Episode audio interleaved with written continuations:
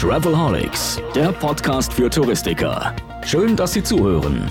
Denn der Podcast Travelholics ist das Audio-Update rund um Digitalisierung, Marketing, neue Destinationen, Produkte und Ideen. Speziell, aber nicht nur für Reisebüros. Als Online-Radio zum Mitnehmen von Profis für Kollegen bietet Travelholics Talks und Tipps für Touristiker. Das geht vom Ohr in den Kopf.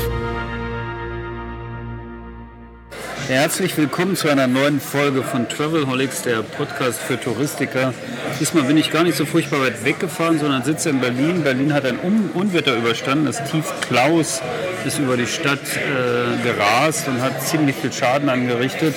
Ich sitze unter einem Dach mit einem der Gesprächspartner, die ich schon lange haben wollte, weil es gibt drei Schuhka Schuhverkäufer mit B, die ich gerne mal im Podcast haben wollte. Und einer sitzt neben mir, das ist Tobias Börner, der ist Unternehmenssprecher von Schuhpassion. Hallo Tobias. Hallo Roman, grüß dich. Mich würden die anderen beide interessieren. Bundy ist der andere, Das ist absolut einer richtig. und dann der Al letzte. Bundy ist äh, einer und Benjamin Kicks ist der Gründer der Ah. Kicks-Firma, mit zwölf Jahren bereits zum Schuhverkäufermillionär geworden. Wie sieht das bei euch aus? Seid ihr auch schon Schuhverkäufermillionäre? Wir sind in dem Falle, dass wir von wahrscheinlich Millionen Schuhe verkauft haben. Nein, das ist auch Blödsinn. Aber nein, aber wir sind auf einem guten Weg dorthin, irgendwie. denke ich schon, ja. Ich würde ganz gerne mal am Anfang, eigentlich als Travelholics Podcast für Touristiker, ja, wir richten uns an Reisebüros, an Reiseverkäufer. Ähm, diesmal hätte ich dich ganz gern einfach dabei, um über Dinge zu sprechen, wie eine tradierte Branche, wie zum Beispiel der Schuhhändler oder der Schuhmacher, in der digitalen Welt funktionieren kann. Ihr seid gestartet als Schuhverkäufer, oder? Nee, wir sind tatsächlich, ist es jetzt ziemlich genau zehn Jahre her, dass ich äh, jemanden kennengelernt habe, der halt zwei Passionen hatte in seinem Leben. Das eine ist halt, dass er sich mit E-Commerce zu einem ziemlich frühen Zeitpunkt auseinandergesetzt hat und E-Commerce, ich, den ersten Studiengang, den es in Deutschland gab, in äh, Bielefeld an so einer Privathochschule hatte. Tim Keding sein Name und hatte eine andere Passion war gewesen, dass er sich für Herrenschuhe halt interessiert, also für Schuhe einen großen Fable hatte. Und dementsprechend hat er beide Leidenschaften zusammengeschmissen und hat gesagt, er gründet Shoe Passion. Und Shoe Passion nimmt als Ansatz, dass man seine eigene Marke kreiert und diese eigene Marke dann halt über den Direktvertrieb an den Endverbraucher bringt. Also man schneidet den kompletten Zwischenhandel raus und verkauft die Schuhe aus der Manufaktur direkt an den Endverbraucher und das Ganze auch noch verrückterweise übers Internet. Damals war es so eine Zeit gewesen, wo gerade Zalando war in der Nachbarschaft, haben ein paar Jungs äh, eine Firma gegründet, die zuvor in den USA waren. Dort äh, Zappos hieß das Vorbild, so ein Copycat gemacht haben und wo Zalando heute steht, wissen wir alle.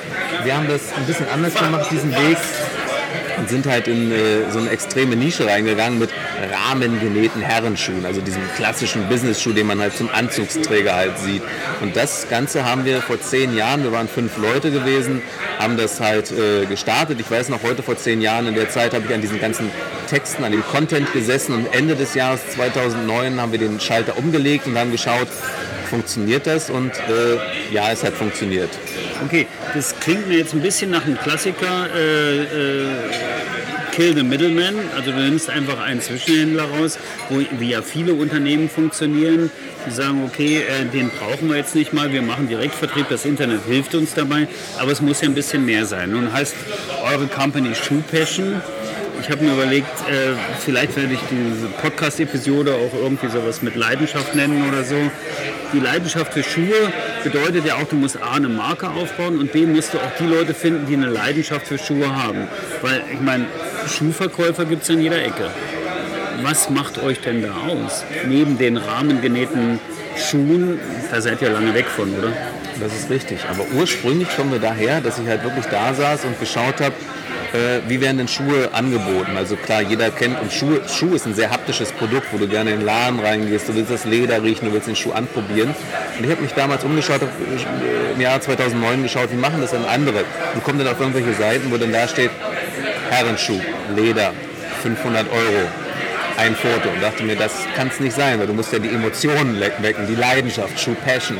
Und wir haben halt alles auf, aufgemalt, was man, also hochgezogen, was man so machen kann darüber, halt dieses Kulturgutschuh, dass man halt wirklich so ein Zeichen setzt gegen die Wegwerfgesellschaft, dass, wo kommen Schuhe her, dass du denn damals dein Urgroßvater wird wahrscheinlich ein paar Lederschuhe gehabt haben, was er gepflegt hat und dann halt äh, ja, lange Jahre bei sich hatte. Und wir sind heutzutage da, Schuhe, so ein äh, Fast-Fashion-Produkt, was du dann halt bei irgendwelchen Discountern schnell bekommst für 10, 20 Euro, zwei, drei Monate trägst, dann geht's ab in die Tonne diese Geschichte, wo der Schuh herkommt, haben wir erzählt und wollten halt auch wieder diese Schuhe machen, auf die man sich halt wirklich beziehen kann, die man dann halt wieder zum Schuhmacher bringen kann, äh, um die wieder aufzubauen. Dann kann ich so einen Schuh lange Jahre begleiten. Und diese Geschichten, also das halt ins Internet zu transportieren mit möglichst viel Text, mit möglichst viel Bildern, und dort halt diese Leidenschaft zu wecken und so sind wir gestartet und das hat tatsächlich sehr gut funktioniert. Das trifft auch gerade in, man hörte immer wieder diese Geschichte mit Servicewüste Deutschland. Äh, war für mich auch immer nur so, eine, so ein geflügeltes Wort, habe ich dann tatsächlich kennengelernt, weil es führte dazu, dass wir 2010 richtig gestartet sind und mehrere Monate nach dem Start standen dann Herren im Anzug ähm, vor uns und wir hatten so ein Großraumbüro gehabt, was wir uns mit zwei, drei anderen Firmen geteilt haben hier in Berlin-Prenzlauer Berg. Ich kenne das. Ich, ich du, warst, du warst damals dort vor Ort gewesen. Und dann stand dann halt Gentleman im Anzug vor dir und wir hatten dann halt so ein paar Programmierer und Grafiker, die halt gerade jetzt in diesen Sommertemperaturen, kann ich mich gut daran erinnern, in kurzen Hosen da saßen mit ihrer Club Mate, diese Start-up-Szene von Berlin. Und beide haben sie angeschaut, haben sich nicht erwartet. Er ist nämlich dem Impressum gefolgt und hat einen Schuhladen äh, erwartet. Und wir hätten nie gedacht, dass sich jemand diesen Weg zu uns findet. Und äh, haben dann halt gesehen, okay, wir haben einen kleinen so einen kleinen Meetingraum umtransformiert äh, transformiert zu einem Showroom. Und dann war ich quasi der erste hauptamtliche äh, Schuhverkäufer und habe Termine klar gemacht. das finde ich interessant. Ihr seid dann letztendlich aus dem Internet dann tatsächlich doch wieder zum stationären Handel gegangen. Eigentlich da noch nicht, aber genau das ist, es hat da seinen Ursprung. Auf einmal habe ich diese Termine gehabt, täglich so mit vier, fünf Herren, mit denen ich mich dort über Stunden beschäftigt habe und äh, dich um die gekümmert hast. Du hast Gespräche geführt und hast einen Kaffee gereicht und das war völliger Wahnsinn. Und es war nicht auf unserem Schirm gewesen, dass wir halt aus dem Internet raus wollten. Aber der Kunde hat uns dazu getrieben und klar war, wenn wir mal umziehen würden, machen wir auch ein Ladengeschäft. Wir haben unseren Kunden kennengelernt besser und äh, er hat uns kennengelernt, hat gesehen, das ist ganz, ganz, ganz, ganz, ganz Besonderes, was so eher nicht gibt, weil sonst gehst du halt irgendwo rein, wühlst dich durch, durch diese Kartons und probierst was an. Und wir haben diesen anderen Ansatz gefahren und haben dann Ende 2012, Anfang 2013 sind wir in die Ackerstraße hier in Berlin, in die Ackerhalle äh, gezogen, ins Gebäude mit dem Büro und haben unten den ersten Schuhpassion Store, Laden halt eröffnet. Und der hat von der ersten Sekunde an halt Bombe funktioniert. Also okay, es war ganz klar. Wie würdest, du denn, wie würdest du denn dann die Mischung aus äh, Online und Offline heute beschreiben? Braucht Online Offline oder braucht Offline Online? Ja. Oder was treibt was?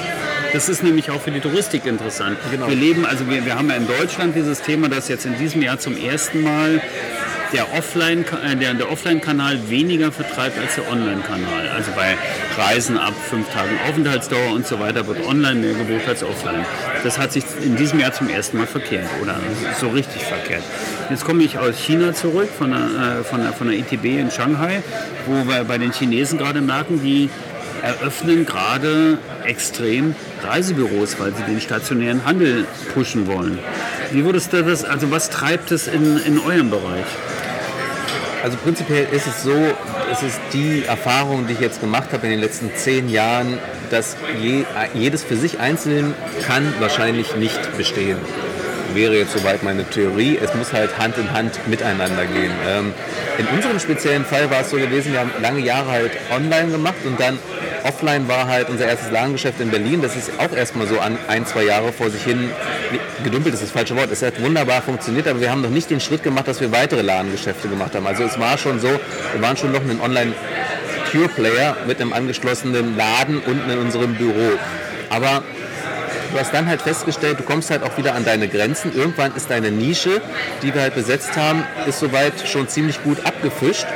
Wo bekommst du, wo sind die Kunden? Und es gibt halt einen großen Anteil von Kunden, die sagen halt, die haben uns auch teilweise auch schon wahrgenommen, aber die sagen, wir, wir, machen das nicht online. Wir machen auf keinen Fall, online ist nichts, vertrauen wir nicht, wir müssen die Sache anprobieren, wir wollen den persönlichen Kontakt haben, Face-to-Face-Gesicht. auch am Preis? Oder? Nee, es ist tatsächlich, ja, haptische Erfahrung und halt auch einfach dieser äh, Trust, den du halt da drin mhm. hast, weil ich glaube, es gibt eine Generation, würde ich jetzt nicht sagen die 20-, 30-Jährigen, aber die 50 plus, die halt nicht damit aufgewachsen sind, Danke. da ist bei vielen dann halt noch ein, äh, so ein Misstrauen gegenüber dem Internet. Und es gibt auch genügend Beispiele, wo es halt passiert. Jeder kann, kann seinen Spam-Ordner reingucken und bekommt angeblich irgendwelche E-Mails von seiner Bank oder von PayPal, wo er ganz schnell mal was bestätigen muss. Also online hat auch noch im Jahre 2019 immer noch so ein da schwebt so ein böser Schatten darüber, dass dort Betrug gewittert wird.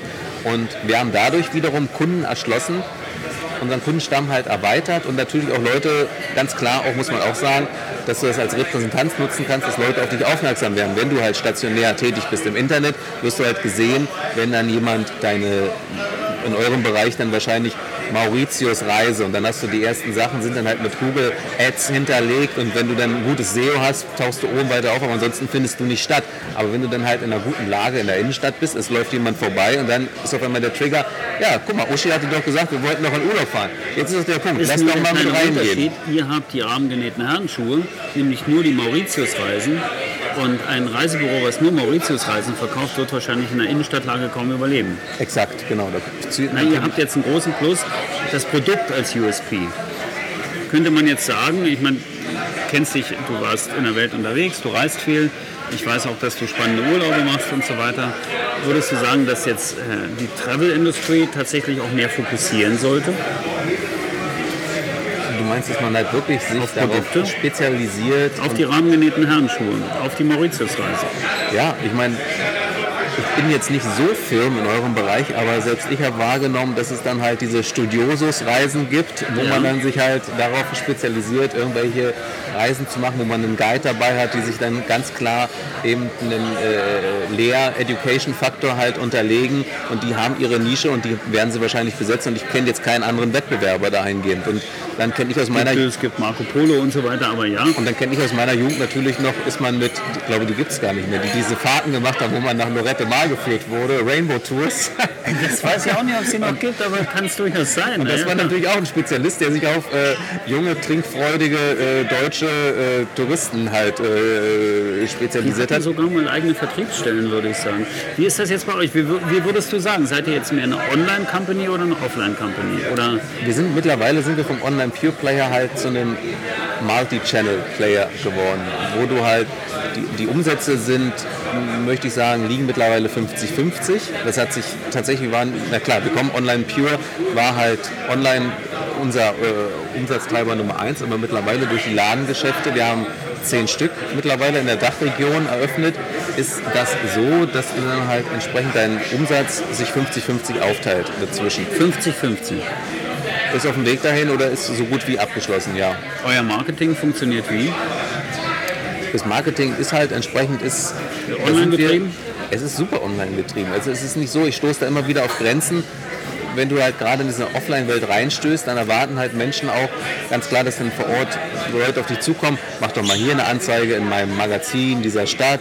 Und ich bin halt immer so, wir arbeiten da nicht mit klaren Budgets, sondern unsere Budgets gehen halt ähm, Google. Google bekommt halt eine Menge Geld davon, dass wir uns bei Google halt einbuchen, dass wir gute Platzierung haben und dass die Leute, die dann halt eben nach Schuhen, Herrenschuhen, rahmengenähte Schuhe, mittlerweile auch Sneaker, Sandalen, Mokassins, Bootsschuhe, alles Mögliche auf uns aufmerksam werden. Und dann ist es halt eben, werden die hingeführt du gehst auf die Webseite und dann hast du halt via Geolocation Tracking, du bist in irgendeiner Region, sagen wir mal, du bist klar in Berlin, siehst du es dann halt, ah, oder besuche unseren Laden in Berlin, wird dir oben angezeigt. Wenn du auf der Webseite bist in München, wird dir angezeigt, dass hier ein München Laden ist. Und du klickst es an und bist dann halt direkt da. Oder du bist in diesem Postleitzahlenbereich um München herum oder um Münster oder um Mannheim. Und das ist also quasi unser Marketing, was wir betreiben dass dann dein Return of Invest sehr gut nachverfolgen, nach, nachverfolgbar ist und eher nicht, dass man halt sagt, viele Anzeigen zu schalten in irgendwelchen Stadtmagazinen oder in einschlägigen Publikationen, wo man sehr viel Markenaufbau betreibt und Sichtbarkeit betreibt, aber du, du siehst ja nicht wirklich, wo sind meine 1000 Euro jetzt, wie kann ich die wieder reinholen. Kannst du das sagen, wie viel Geld ihr bei Google ausgibt, um gut platziert zu sein? Ihr seid eine Company mit wie vielen Mitarbeitern eigentlich? Wir haben mittlerweile 130 Mitarbeiter. Weltweit? Die wir, die wir sind, also genau. Sitzen alle in Deutschland? Oder? Wir haben halt äh, Berlin, das ist unser Hauptquartier. Wir haben die ganzen Mitarbeiter in den Läden von Hamburg bis runter nach München plus Zürich und äh, Wien.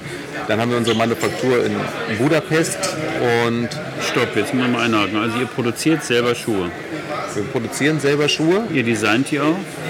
Wir designen die. Das Design kommt aus Berlin Mitte direkt und wird dann halt umgesetzt. Ja, in die äh, Schuhe kommen aus Spanien, ähm, Portugal und entsprechend mit unserer Luxuslinie Heinrich Dinkelacker halt aus Budapest, wo dann halt auch wirklich unsere eigene Manufaktur Heinrich. Dinkelacker ist eine ganz alte deutsche Marke. Genau. Also ist jetzt weit weg von Startup. Heinrich Dinkelacker ist weit weg von Startup. Das ist halt ein alter Tanker, wenn man so will, der jetzt 140 Jahre in diesem Jahr alt wird, in Habt ihr damit 2019. nicht irgendwie was? Habt ihr die gekauft oder wie? Wir haben die Ende 2016 übernommen. Es war im Endeffekt so gewesen, dass äh, Dinklacker eine Marke ist, 1879 gegründet, wurde halt, war in Familienhand bis 2005, glaube ich. Und dann ist halt der Enkel des Gründers, war auch mittlerweile schon im hohen betagten Alter und hat sich aufs Altenteil zurückgezogen, hatte aber in der Familie niemanden, der die Firma übernommen hat. Und dann sind halt eingesprungen äh, Wendelin Wiedeking, der Ex-Porsche-Mann, und äh, Norbert Lehmann, Ex-IBM und der Pressesprecher von Porsche, Norbert, äh, Anton Hunger, sind halt eingesprungen als Schuhfans und haben halt ihre Marke, die sie so schon in frühen Studienjahren, wenn du Junge, wenn du richtige Schuhe baust, dann musst du jemand von Dinkelacker nehmen, kennengelernt haben, die, die die dann übernommen haben. Und jetzt war es halt wieder soweit. Ähm, 14 Jahre später, dass auch die Herren ein bisschen das Alter voranschreitet und gesehen haben, was machen wir mit unserer Marke, wie können wir die halt ins 21. Jahrhundert führen und haben, sind auf uns ähm, aufmerksam geworden, auf dieses äh, junge Startup aus Berlin, an uns rangetreten und dann haben wir halt so einen klassischen Merger gemacht, dass dann halt eben wir Heinrich Dinklager komplett übernommen haben Mit dem Geld von Wendelin Wiedeking. und die drei Kollegen dann halt eben, Okay. Wiedeking, Lehmann und äh, Hunger, halt Anteilseigner von Schuhpassion geworden sind. Genau. Was macht das mit einem Startup wie Schuhpassion, wenn dann plötzlich so, ich sag mal in Anführungsstrichen, die man jetzt äh, on, äh, beim Hören nicht sieht, Millionäre einsteigen? Verändert sich da die Unternehmenskultur? Ja, absolut. Also es, ist, es treffen erstmal Welten aufeinander. Wenn du dann halt, es ist völlig unüblich auch, dass ähm, ein junges Unternehmen halt so ein ähm, Digitalunternehmen, so ein Brick-and-Mortar-Unternehmen wie Heinrich Dinkelacker dann halt eben übernimmt, übernimmt, so ein Traditionsunternehmen, da treffen Welten aufeinander. Das ist halt Kulturen treffen aufeinander, völlig unterschiedliche. Ähm, ich will das gar nicht despektierlich meinen, es sind beide Seiten mit den Augen gerollt, weil bestimmte Dinge für die halt einfach selbstverständlich waren. Für uns, dass alles halt digital getrieben ist, dass wir unsere Tools haben, in denen wir arbeiten. Du triffst dann dort auf welche, die halt äh, immer noch E-Mails ausdrucken und sich darauf beziehen und ein E-Mail-Archiv haben in Ordnern drin. Und aber auch wieder auf der anderen Seite sehen die dann halt, wie wir die Sachen betrieben haben, wie, wie macht ihr denn hier die Produkte, die dann halt ihre, schon ihre Designer hatten, wo wir dann noch zu lernen hatten. Und eben mit dem Handel dann halt erstmalig auch. Mit dem Handel haben wir bis zu dem Zeitpunkt keine, keinerlei Kontakte gehabt. Und das sind dann halt schon zwei unterschiedliche Philosophien, wo unsere große Heraus, äh, Also Herausforderung war, die ja, ihr zusammenzubringen. werdet ja dann quasi vom, vom äh, Vertriebs, von der Vertriebsplattform eurer Schuhe, also der Vertrieb stand ja primär äh, für die Dinge, die ihr produziert habt, plötzlich zum Produzenten, die dann äh, plötzlich Händler suchen müssen. Genau. Also ihr verkehrt letztendlich auch die Industrie ein Stück weit. Genau, das war halt für uns und da sind wir auch, glaube ich, gut angeeckt als jemand, der mit dem Handel direkt zu dem Zeitpunkt noch keinerlei großartige Kontakte hatte, sondern wir haben ja eben den äh, Middleman übersprungen und auf einmal stehst du da und bist mit Händlern, setzt du dich auseinander. hast plötzlich einen Middleman vor dir. Richtig. Und das war halt schon eine sehr interessante Erfahrung zu erfahren, äh, zu merken auch, welche Anforderungen die haben, was du denen liefern musst für den Point, Point of Sale, welche Materialien und all das. Und dann halt musst du in so einem, in so einem äh, saisonalen Denken halt drin sein. Das ist jetzt die frühe Sommerkollektion, die Herbst-Winter-Kollektion. All das muss ein Jahr vorher passieren. Und ja, das waren für uns auch spannende äh, äh, Erfahrungen. Das ist ja eine Geschichte, die wir jetzt auch in der Touristikindustrie gerade haben, äh, zum Thema Kundendaten und wem gehören die eigentlich und welche Rolle spielt der Händler, der Vertrieb eigentlich noch gegenüber dem Produzenten? Wer hat die Macht eigentlich? Wer hat die, wer hat die Herrschaft über die Daten? Wer hat die Herrschaft über die Produkte? Die Kunden, ich unterstelle mal, ihr habt als Online-Plattform ein gut funktionierendes CRM. Also ihr habt, ihr kennt eure Kunden. Ja.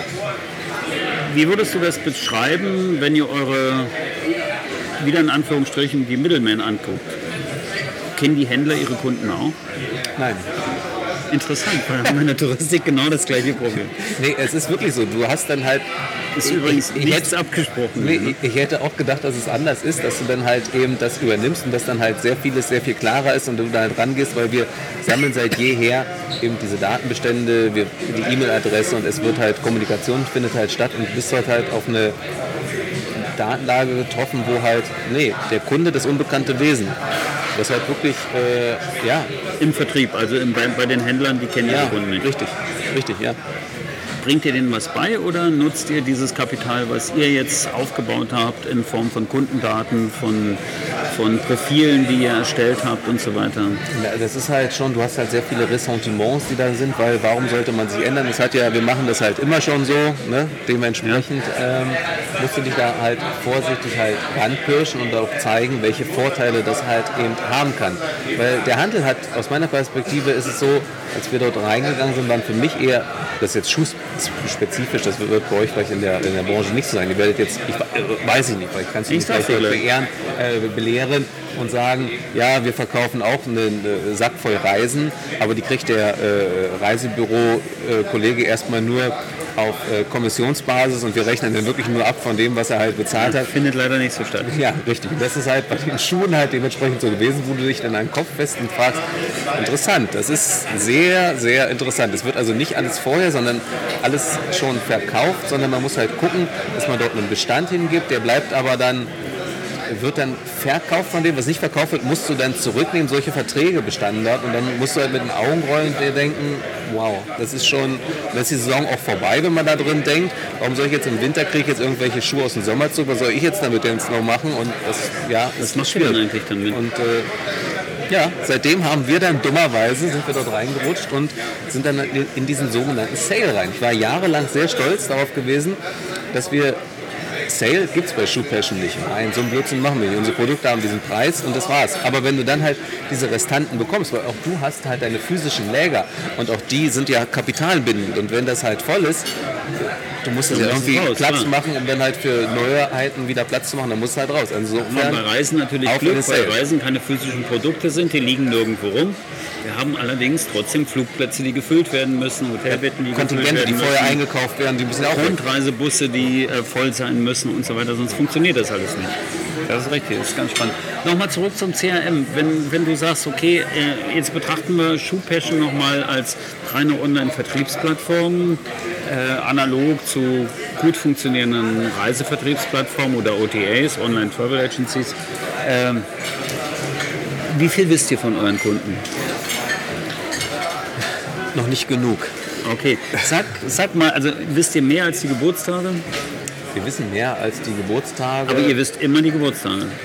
Wir wissen, das ist aber, Ihr wisst die Schuhgrößen, ne? ich glaube halt, diese Geburtstage, das ist halt alles noch auch aus dieser Zeit, äh, aus der äh, Prä-DSGVO-Zeit, wo wir halt diese Angaben abgefragt haben im Bestellprozess auf der Webseite, wo dann halt eben steht deine Adresse, Anschrift, E-Mail-Adresse und äh, Geburtsdatum. Das haben halt, es war auch, ich glaube, Leute sind da, es war keine Pflichtangabe, aber es wurde mehrheitlich ausgefüllt und demzufolge konntest du mehr Rückschlüsse halt darauf ziehen. Ähm, wir haben halt auch, was ein gutes Beispiel ist, so eine Broschüre, die wir halt aufgrund dieser Daten, du bestellst bei uns, du bist bei uns schon Kunde, dann ist dieses ist ein Tool, was dann halt darauf zurückgreift und dann halt sieht, ah, das ist Roman Borch, geboren am, mhm, hat die, die Schuhe gekauft.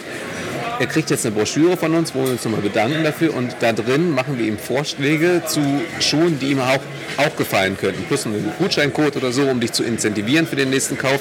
Und das sind natürlich Sachen, wo ich mich als Endverbraucher auch selbst, es ist einfach nicht belanglos, dass bei mir, wenn ich eine Bestellung auslöse und dann liegt bei mir, sagen wir mal, ich wäre jetzt kein Brillenträger, ich bin einer, aber es würde jetzt halt da drin liegen, viele Mr. Specs, Gutscheine für Brillen, irgendwas im Wort mit, Ja. das macht doch gar keinen Sinn. Aber wenn ich es bin und die kriegen das mit, dann ist das doch eine, eine super Geschichte. Und so können wir halt schauen, auch so ein bisschen, du hast die und die Schuhe gekauft, dann macht doch wahrscheinlich Schuh Z auch Sinn, dir zu präsentieren, Was, um dann... nutzt, was äh, nutzt ihr da? Nutzt ihr KI? Nutzt ihr Algorithmen? Äh, oder denkt ihr euch das einfach nur aus? Sind das nur empirische Werte, die ihr da verwendet? Empirie und Algorithmen. Ich glaube, Ja? KI ist da, äh, ja, über das Tool ist es halt in den, äh, in den Anfängen, aber ist noch nicht so, dass man sagen würde, es ist perfekt. Ist ja auch die Geschichte, die du auf der Website, auf den Webseiten halt siehst. Das, ich weiß nicht, wird das halt gemeinhin als äh, Amazon, Amazon-Geschichte, ne? du kennst jeder, der auf Amazon war, diese Produkte könnten Ihnen auch gefallen. Ich weiß, am Anfang haben wir das halt nach dem Zufallsprinzip halt äh, aus. Ich weiß, haben wir manuell Schuh-Dings, könnte das reingeschrieben. völliger Irrsinn. Wenn du das manuell machst für sehr, sehr viele Produkte und da steckt natürlich dahinter irgendwann ein Algorithmus, der sagt, die und die Leute haben das und das bestellt, macht also auch deutlich Sinn, dass man die und die Produkte halt vorschlägt. Ja. Wie erfolgreich ist das? Sehr. Also Also, also würdest du sagen, ein, ein äh, algorithmusgestützter Verkaufsprozess funktioniert besser als ein persönlicher? Das nicht, nee, aber du hast halt, du musst hier müssen wieder die Sachen zusammenarbeiten. Der persönliche Verkaufsprozess, wenn du halt entsprechend ähm, jemanden hast, der das halt mit einer Leidenschaft macht, der dahinter steht und nicht einfach von irgendwas redet, von was er keine Ahnung hat, kann wahrscheinlich nichts ersetzen. Wenn du aber am Computer bist, dann fehlt dieses persönliche Element. Und wenn dann halt die Algorithmen gut zusammenarbeiten, äh, um dann dich als Kunden quasi deine Bedürfnisse zu befriedigen, dann ist es ein schönes Hand-in-Hand-Spiel, auf jeden Fall. Ja. Und hat auch dazu beigetragen, dass du dort halt, bei uns redet man ja immer davon, eine Conversion-Optimierung. Das Ja. ist halt die Conversion um Haben wir übrigens ich auch in der nicht, Industrie. 1,4 Genau nach oben gebracht. Und das sind halt immer so, da kitzelt man. Wie ist denn eure Conversion? Man, wisst ihr das? Oder? Wir wissen Ihr das, wisst es, du ich darfst weiß nee, wir wissen das, ich weiß es jetzt nicht in dem Moment. Ja. Okay, okay, alles klar. Äh, ist wahrscheinlich besser als in der Touristik, aber bei der Conversion, vor der Conversion steht die Inspiration. Wie inspiriert ihr? Weil ich meine, ihr habt ein haptisches Produkt und trotzdem jemand, der online Schuhe kauft, kann die ja nicht anfassen. Genau. Der sieht drei Bilder, der sieht vielleicht ein Video. Äh, wie inspiriert ihr eure Kunden, sich so lange für eure Schuhe zu interessieren, dass sie vielleicht Richtung Warenkorb gehen? Naja, es ist tatsächlich so, du holst, viele unserer Besucher kommen halt über Google. Und die schauen nach Schuhen.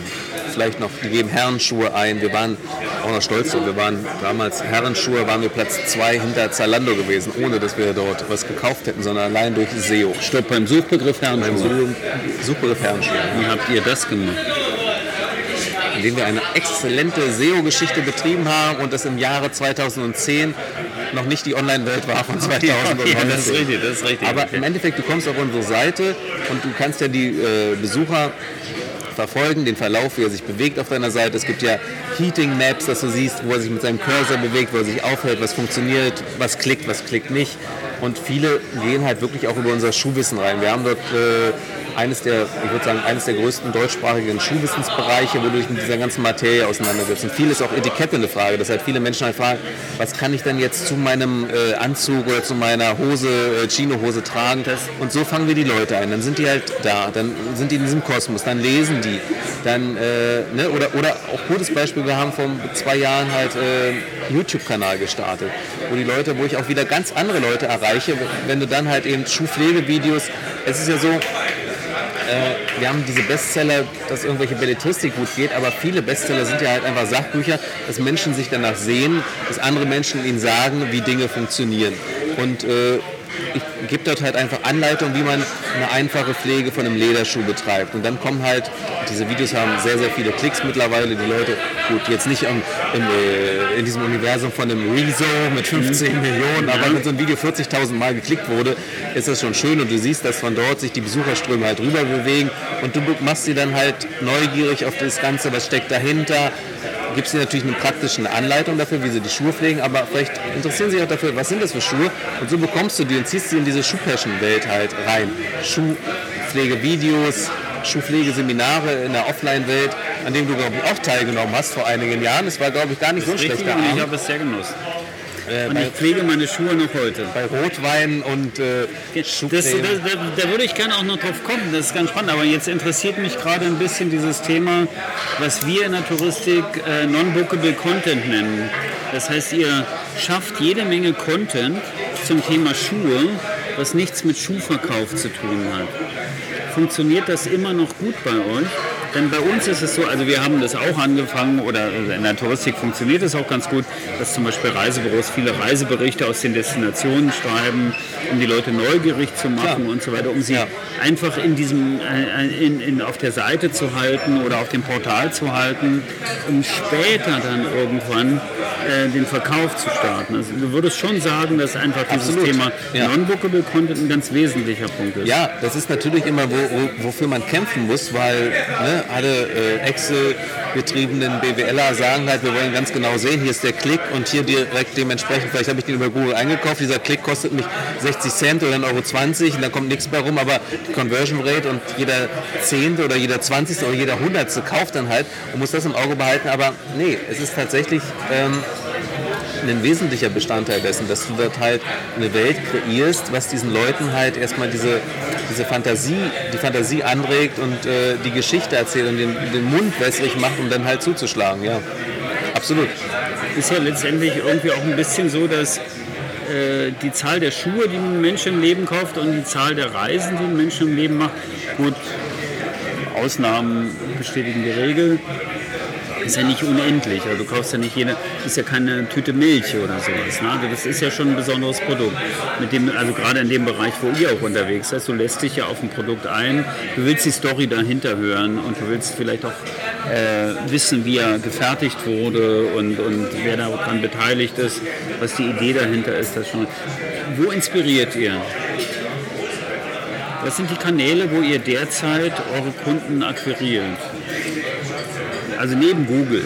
Google ist ja tatsächlich über die Suche. Die Kanäle ist, dass du jetzt erst gerade tatsächlich heute ein Beispiel gesehen, aber was witzigerweise nicht direkt über uns kam, was man sich auch selbst wieder hinterfragen muss, habe einen schönen äh, Beitrag gelesen in diesem großen News-Aggregator Reddit im Netz, wo jemand sich extra angemeldet hat, um einen Bericht zu schreiben über den Schuh von Heinrich Dinkelacker, der sonst immer nur gelesen hat. Und Reddit gibt es super viele Themen, wo sich Leute austauschen, weltweit vernetzt und sagt halt, er ist auf diese Schuhe von Dinkelacker gekommen über einen Instagram-Account. Er hat jetzt gedacht, ach, unser Instagram-Account? Nein, unser nicht. Es war tatsächlich von einem anderen Typen, der halt gerne Herrenschuhe präsentiert, seine Schufis dort präsentiert. Und da hat er über die Schuhe, und das waren Japaner, und der Typ, der jetzt in San Diego sitzt, hat diese Schuhe dort gesehen auf diesem Instagram-Account und fühlte sich dadurch bemüßigt, dass er bei uns Schuhe bestellt hat. Und der beschreibt die da drin, Wahnsinn, die ganze Experience von vorne bis hinten war der Wahnsinn, ganz toll, tolle Schuhe. Also du hast tatsächlich die Socials, dass du halt ähm, Instagram ist gerade für so eine Marke wie Heinrich Dinkelacker international sehr wichtig und wo du dann Leute inspirierst dadurch. Ähm, YouTube ist ein Kanal, der Bewegtbild, also tatsächlich- Bewegtbild-Content, der halt äh, funktioniert, wo du dann halt Schuhbegeisterte einfängst, ob jetzt über Schuhpflegevideos oder wir haben jetzt einen neuen Kanal dort, äh, was heißt ein neues Thema gestartet, wo man halt Get the Look, ne, dass man sich kleidet, wie es war bei uns ein ganz gutes Beispiel, die Erfolgsserie Berlin Babylon. Der Kommissar, der Hauptdarsteller, trägt die Schuhe von Heinrich Dinkelacker. Wusste ich am Anfang nicht, hat er privat oder hat die Produktionsfirma privat gekauft. Jetzt mittlerweile für die dritte Staffel haben, statten wir die aus. Ähm, oder quasi kriegen es äh, zu einem Moment, Rabatt. ganz kurz. Äh, Ihr startet Berlin-Babylon aus. Mit den Schuhen. Das heißt, wir haben jetzt die drei Bs bei den Schuhverkäufern. Genau, richtig, das ist dritte. Dann haben wir noch Berlin-Babylon. Das sind nochmal zwei Bs. Genau. Äh, Ja, und ich will nur sagen, dass dann halt auch dieses Get the Look Video hat sehr gut funktioniert, dass Leute sich dann halt tatsächlich dann halt so kleiden wollen und dann dementsprechend darauf anspringen und dann halt rüberkommen zu dir auf deine Seite. Und ja, Facebook ist auch nach wie vor immer noch ein, Ist Facebook noch ein Thema? ein beständiges Thema. Äh, ja, aber du musst deinen Content schon sehr gezielt ausrichten. Du kannst nicht mit dem Content, den du auf Instagram machst, der sehr, sehr bilderlastig ist. Bei Facebook hast du mehr noch die Möglichkeit, eine Geschichte. Ich muss beobachten, dass du dann halt wirklich so, es wird bei euch wahrscheinlich so sein in der Branche, wenn sich dann halt ähm, Urlauber Hans Christian Werner aus Olm zeigt sich irgendwo an einem Strand und macht ein Selfie, dass er hier davor ist und das würdest du irgendwo posten, ist auf einmal würde die Klickzahlen nach oben gehen, weil die Leute sich damit identifizieren können. Gleicher Content bei Instagram würde nicht funktionieren, weil es einfach nicht so durchgestylt und perfekt ist, wie es die Leute erwarten. Auf Facebook aber habe ich die Erfahrung gemacht, wenn du dann diese durchgestylten Geschichten halt mit so ein bisschen blöden Marketing-Shishi hinstellst, interessiert sich keiner für. Aber ich habe diese Serie gehabt, äh, mein Schuh-Passion-Moment, wo dann halt irgendjemand erzählt, der hat in diesen Schuhen geheiratet oder die, bet- oder, Erzähl mal äh, die, davon. die begleiten ihn das, das seit kennen vielleicht viele Zuhörer nicht, aber du hast eine Story entwickelt bei Facebook. Na, es ist halt so eine Serie, wo ich dann halt die Leute gebeten habe, mal zu beschreiben, ihr Moment mit unseren Schuhen. Was ist so das Besondere, woran erinnern sie sich daran? Da kommen unterschiedliche Geschichten zutage. Dann sagt halt einer, er hat in diesen Schuhen tatsächlich, ist verrückt, er hat die seit sechs, sieben Jahren, hat sein, äh, sein Tracking-Device und das sagt ihm, er läuft jeden Tag damit zur Arbeit und zurück. Oder er muss, Schuhe muss man eine Rotation tragen, er trägt Montag und Mittwoch und äh, hat mittlerweile damit, weiß ich nicht, 10, 11, was ist die Mehrzahl von Marathon, Marathon, Marathons. Marathons äh, gelaufen. Und die Schuhe halten immer noch und die werden ihn wahrscheinlich noch bis zur Rente bringen. Hätte er nie gedacht, dieses Versprechen, es geht halt auf. Und dazu ein Bild von den Schuhen, wie sie heutzutage aussehen. Und wenn du das postest, das ist halt User-Generated Content und damit können die anderen Der sich identifizieren. erzählt. identifizieren Die genau. aber auf Insta das- nicht funktionieren die funktioniert auf Insta weil nicht? auf Insta Nein, weil da nicht musst du halt stylisch genug ist. nicht stylisch genug ist. Da willst du keine abgeranzten Schuhe sehen, sondern da müssen die Dinger Glanz äh, poliert nur sein.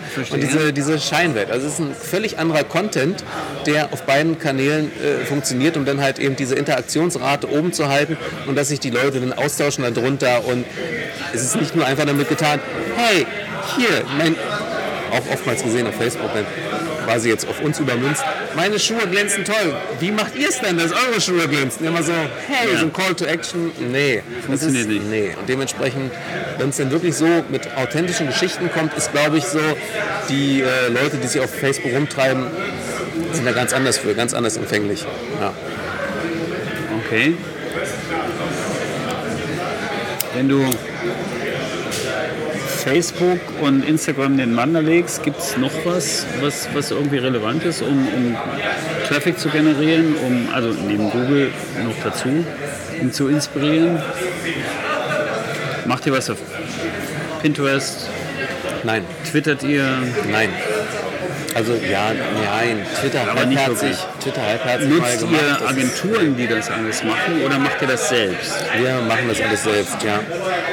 Tatsächlich, wir machen das selbst. Also ich überlege, was man, was noch in der, was ich mir wünschen würde. Nee, es ist letztlich so, die Wahrnehmung, ich hätte es gerne, weil man hat ja gute Geschichten, wir haben eine gute Geschichte zu erzählen. Es ist halt im Endeffekt, ist es so, so, eine, so eine Garagengeschichte, dass so sich zwei Jungs irgendwas ausdenken und dann daraus sich was entwickelt. Und ich denke, das hat halt Potenzial zu erzählen. Und das würde ich halt schon gerne auch in den Medien erzählen, weil ich denke, ich merke es ja selbst, wenn ich, ich habe ja diese Schuhpflegeseminare bei uns installiert. Du kommst zusammen, triffst auf eine Runde von, sitzen zwölf Leute, habe ich die Obergrenze gesetzt und ab, die kommen halt hin, Buchungssoftware eingesetzt und dann sitzen die vor dir und der dachte immer, zwölf Frauen kommen jetzt? Das kann nicht sein. Nein, es waren dann halt im Endeffekt, es waren zwölf Frauen, die für ihre Männer halt ein, ein Ticket bestellt haben. Dann stehen dir zwölf Männer gegenüber. Die kennen sich nicht. Du kennst, kennst sie sie auch nicht. Und du stehst denen gegenüber und es ist dann so, am Anfang habe ich festgestellt, okay, wir müssen das Eis jetzt brechen. Eine Stunde später es ist halt eine Peer Group. Jeder ist irgendwo, es sind gleiche Typen und dann lernen die sich kennen und dann funktioniert es und dann wird es ein toller Abend und du gewinnst an diesem Abend Promoter. Und du erzählst, ich erzähle in diesem äh, Stück am Anfang immer, wie wir das aufgebaut haben, wo wir herkommen. Und die sind dann so begeistert, äh, dass die, die wussten das nicht und die finden das super cool, so eine Geschichte noch zu erleben in der heutigen Zeit, dass man sowas einfach aufbauen kann und machen kann.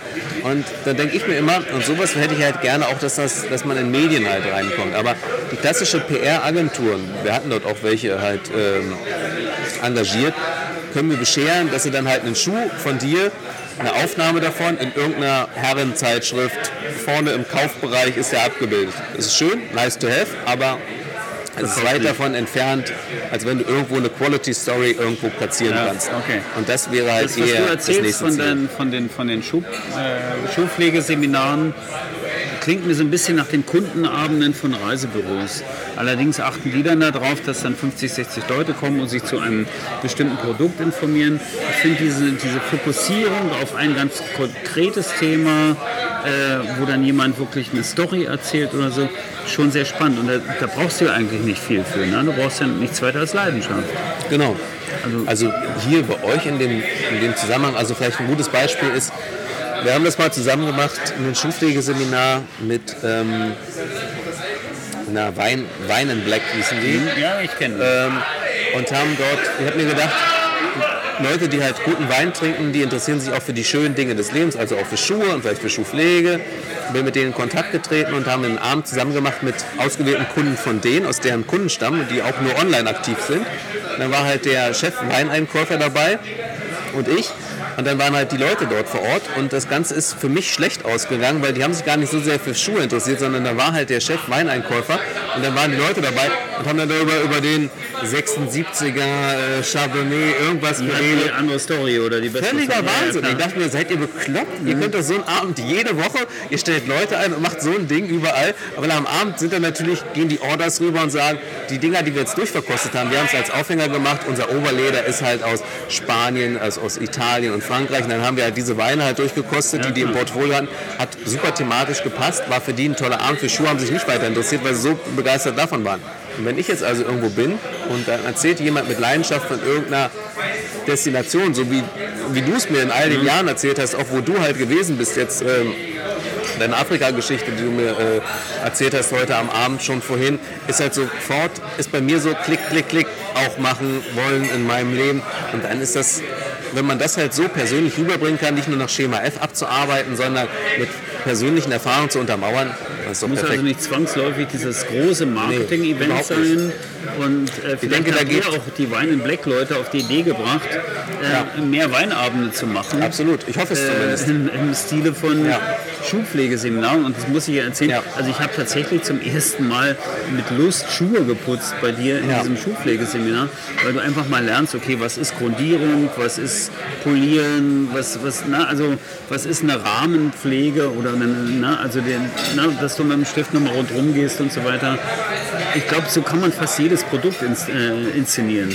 Denke ich auch. Und das, ja. kannst du, das kannst du letztendlich mit der Ja. Destination machen, mit dem Hotel, mit dem Schiff oder, oder Ich glaube halt nur nicht, dass es halt nach dem Motto ist, viel hilft viel. Wenn, wenn ich so ein Seminar mache und dort sind im Raum oder in einem Saal, hast du dann 100 Leute, werde ich die nicht Genau. so bekommen. Ähm, dafür habe ich Schuh Passion TV, wo wir dann halt auch Live-Pflegeseminare machen, wo dann 100, 120 Leute zuschauen. Die bleiben auch beständig bei der Sache. Ja? Das ist so ein Erzähl Live-Webinar. mal von Schuhpassion TV. Was ist denn das? Habe ich noch nie gehört. Nee, wir Das ist halt ein YouTube-Kanal. Genau, dass wir auf YouTube diesen Kanal halt haben, wo diese ganzen Schuhpflegevideos machen und Etikette und Stil und alles Mögliche und dann halt einmal im Quartal auch ein Live-Video machen. Haben auch, funktioniert übrigens auch nicht auf Facebook bei uns, haben äh, Facebook rausgenommen, sondern wir lassen es wirklich dann auf YouTube, schalten dann auf Live und machen dann halt 90 Minuten Schuhpflege live und erstaunlicherweise Du kannst es anschauen in den Statistiken. Äh, die Leute, ich habe dann halt, mein, mein, der Kameramann ist nebenbei halt auch, spielt mir die Fragen rüber, nicht, dass ich die ganze Zeit auf den Bildschirm schaue. Und dann siehst du halt wirklich, dass dann halt im, in der Spitze sind 150 Leute, im, unten drunter sind es 90 und im Mittel sind es halt 110 Leute, die dann halt über 90 Minuten dich begleiten. Das ist völlig verrückt. Und äh, das ist schon cool. Das würde ich aber in einem, in einem, äh, in einem Schuhpflegeseminar vor Ort nicht schaffen. Allein dort habe ich mal 20 Leuten versucht, da hast du wieder Grüppchenbildung und du kannst die nicht einfangen. Insofern sind mir zwölf Leute dort lieber, die dann halt rausgehen und Promoter für deine Sache sind Ja, und das klar. halt äh, raustragen und die hast du äh, Fans gewonnen. Das ist, ich kann mich erinnern, wir hatten so ein Seminar gehabt, wo auch jemand ja, kleines Kind zu Hause, zwei kleine Kinder zu Hause, war sehr skeptisch gewesen. Am nächsten Morgen, es war Samstagabend, nächster Morgen um 10, 11 waren die zum Brunch verabredet.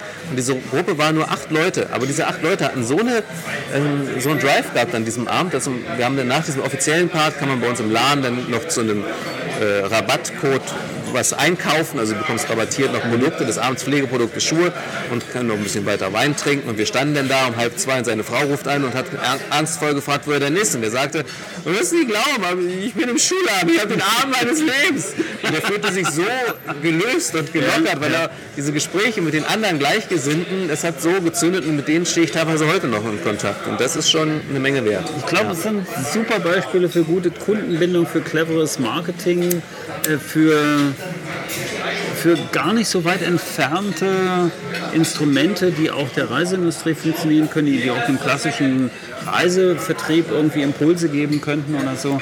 Nun ist es aber trotzdem so, ich meine, jetzt seid ihr eine Company, die als Startup gestartet ist. Ein Startup startet immer, logisch. Äh, was wäre passiert, wenn, wenn jetzt kein Porsche-Chef gekommen wäre und Geld gegeben hätte? Ich glaube, dann würden wir den Weg halt immer noch weitergehen und äh, ja, ohne die Luxus Nummer. Wir würden unsere Läden haben und würden unsere nur mit Schuhpassion, unseren rahmengenähten Schuhen den locker leichten Schuhen. Es wäre nicht so ein großer Unterschied. Wir hätten den Handel nicht kennengelernt und hätten denen nicht auf den Schlips treten müssen oder würden denen immer noch weiter auf den Schlips treten, aber wäre nicht so ein großer Unterschied gewesen. Nee. Dann fassen wir einfach mal zusammen am Ende von 43,5 Minuten. Äh, es gibt immer mehrere Wege zum Erfolg. Ihr seid gut unterwegs. Ich wünsche euch weiterhin Erfolg. Ich würde es beenden mit den letzten drei Bs. Es gibt äh, Jan Böhmermann kauft Schuhe bei euch, richtig? Richtig. Also wenn ihr beim nächsten Mal äh, Neo Magazin Royal schaut, bitte mal auf seine Schuhe achten. Sieht man meistens nur kurz im Eingangsbereich, wenn er rauskommt aus dem Vorhang. Böhmermann, äh, wir haben dort jetzt auch, auch drei Bs, kann ich das auch nochmal vervollständigen. Es ist Böhmermann, bin ich stolz drauf. Es ist Bela, B von Die Ärzte, der halt... Ähm, seine Solotour halt äh, untermauert hat mit unseren Glitzerschuhen, die er dann getragen hat für Fotoshooting für seine Single-Auskopplung von äh, dem Song kenne ich jetzt nicht mehr. Und dann ganz neu ist es auch der äh, Komiker, Gagschreiber äh, Mickey Beisenherz, der sich auch dementsprechend mit Schuhpassion kleidet. Das sind meine drei Bs, auf die ich dann halt auch stolz bin. Ja. Ich packe noch ein viertes B dazu, Roman Borch. Ja, natürlich, meine ich kann ich das auf Schuhe das vierte B. War ein großer Und mein Name ist Björn, damit B auch noch sind fünf. Perfekt, war ein großartiger Abend. Danke, Tobias. Und danke, danke fürs Zuhören an alle äh, Travelholics Podcast-Zuhörer. Danke, bis zur nächsten Episode. Ciao. Ciao. Bis zum Schluss gehört? Großartig. Danke und bis zur nächsten Episode von Travelholics, dem Podcast für Touristiker.